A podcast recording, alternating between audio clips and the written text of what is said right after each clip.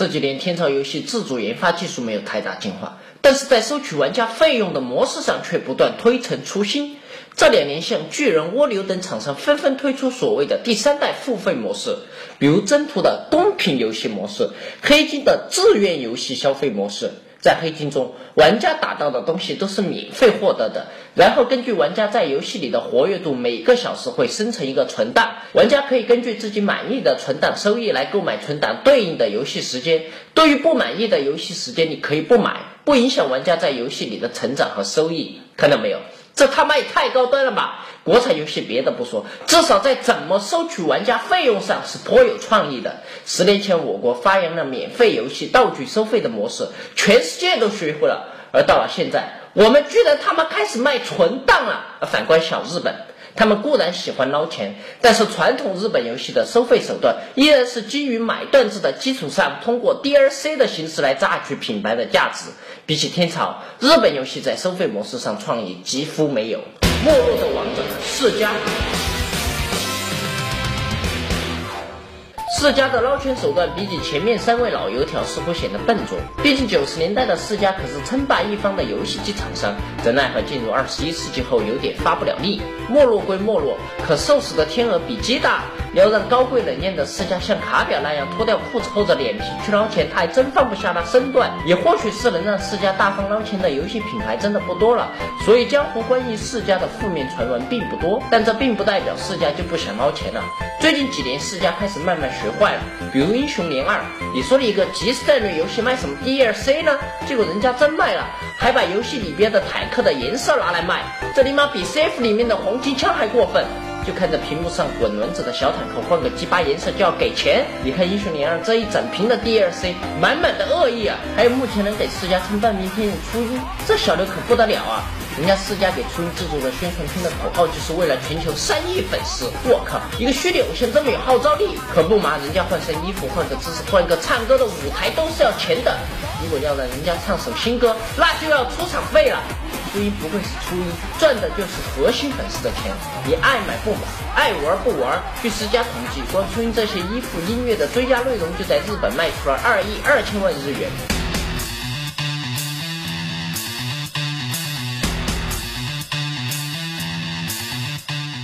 黄昏的使者科乐美，科乐美和世家简直是一对烂兄烂弟。不过，比起二十一世纪没落的世家，科乐美是二零一零年后才慢慢进入黄昏的。当年中学时代一说起 PSR，，大家第一反应就是实况，当时的科乐美就这么有霸气。可现在实况面对非法的冲击是日薄西山，恶魔城系列已早已成了空城，而目前能为克洛美撑门面的也只有合金装备，坑钱。目前最大的争议就在于合金装备五的序章被拆出来单独做成一款游戏嘛，有玩家调侃这是有史以来最贵的试玩版，仅此而已。也许是因为本身市场占有率和影响力的减弱，科乐美的负面消息并不多。不过这并不能说明科乐美不想捞钱，别忘了目前世界上最赚钱的游戏类型可是卡牌啊。科乐美恰好就有游戏王，你也别跟我争到底游戏王坑不坑钱了。反正我告诉你，只要是卡牌游戏，它即便不坑钱，它也烧钱。你要是觉得没什么大不了的，就去玩卡牌游戏吧。小心前三年给游戏烧钱，后三年别人给你烧纸钱。等等，说起科乐美，不得不表一下这个游戏公司出的手游，操他妈的都是什么玩意儿？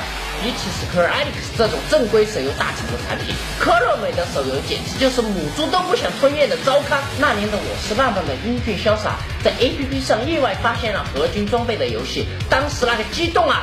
毫不犹豫的就花了十二软妹币买了下来，结果进去一看就肝胆俱裂，狗眼狂瞎，这货根本就不是合金装备，蛇叔就是一纸片人，连动都立马不动一下，只能站在那里一枪一枪打死对面纸片片场里面出现的纸片敌人。过了两年，我又在 APP 上意外发现合金装备的新游戏，居然他们叫合金装备社交，妈逼的我大蛇叔是真正王的男人，社交个屁啊！我很难想象一个能单挑合金机甲的男人，居然也需要相亲。一进游戏。他妈的，我的蛇叔啊！你的英姿呢？这尼玛比纸片人还不如！我看这游戏就尼玛应该叫合金装备援交。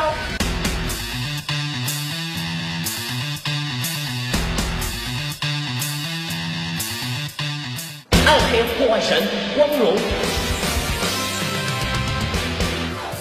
它是日本游戏界的异端，靠着无双招牌勉强跻身一线。然而每当三国无双发售的时候，我都犹豫不敢出手，因为我知道无双之后必有猛将，猛将之后拥有 special，最后还有帝国压轴。跟卡表那种不断宣言后又自己打脸不同，暗龙从不挑食，哪里需要游戏哪里就有无双，而艾龙在无双身上压取商业价值也令人发指。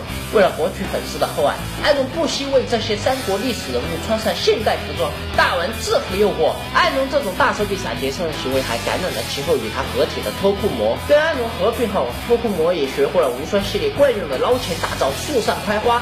前年发行的死祸生五，到今年还不断有加强版放出。暗龙在无双上面的投入可谓不遗余力，但是在其他传统品牌的投入上颇有争议。最著名的就是《迷之三国志十二》，系统突然简化到以至于让人觉得这是一款网页游戏，但其售价竟然高达一万一千三百四十日元。而游戏的 PC 版里面竟然增加了触摸屏的选项，但这款游戏至今也没有要在平板电脑上发布的迹象。其后发布的威力加强版扩展包竟然高达六千零九十日元，加上之前购买的本体，你再添点钱就可以去买一台全新的 PS 三了。